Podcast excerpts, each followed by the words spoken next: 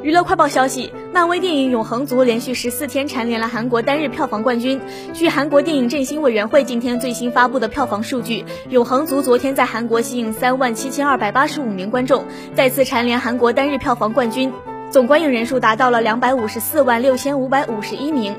刘武姓、张赫主演的《江陵》昨天吸引一万六千七百九十二名观众，名列韩国单日票房榜第二位。美国科幻电影《沙丘》以一万三千四百一十八名的观影成绩排在了第三位。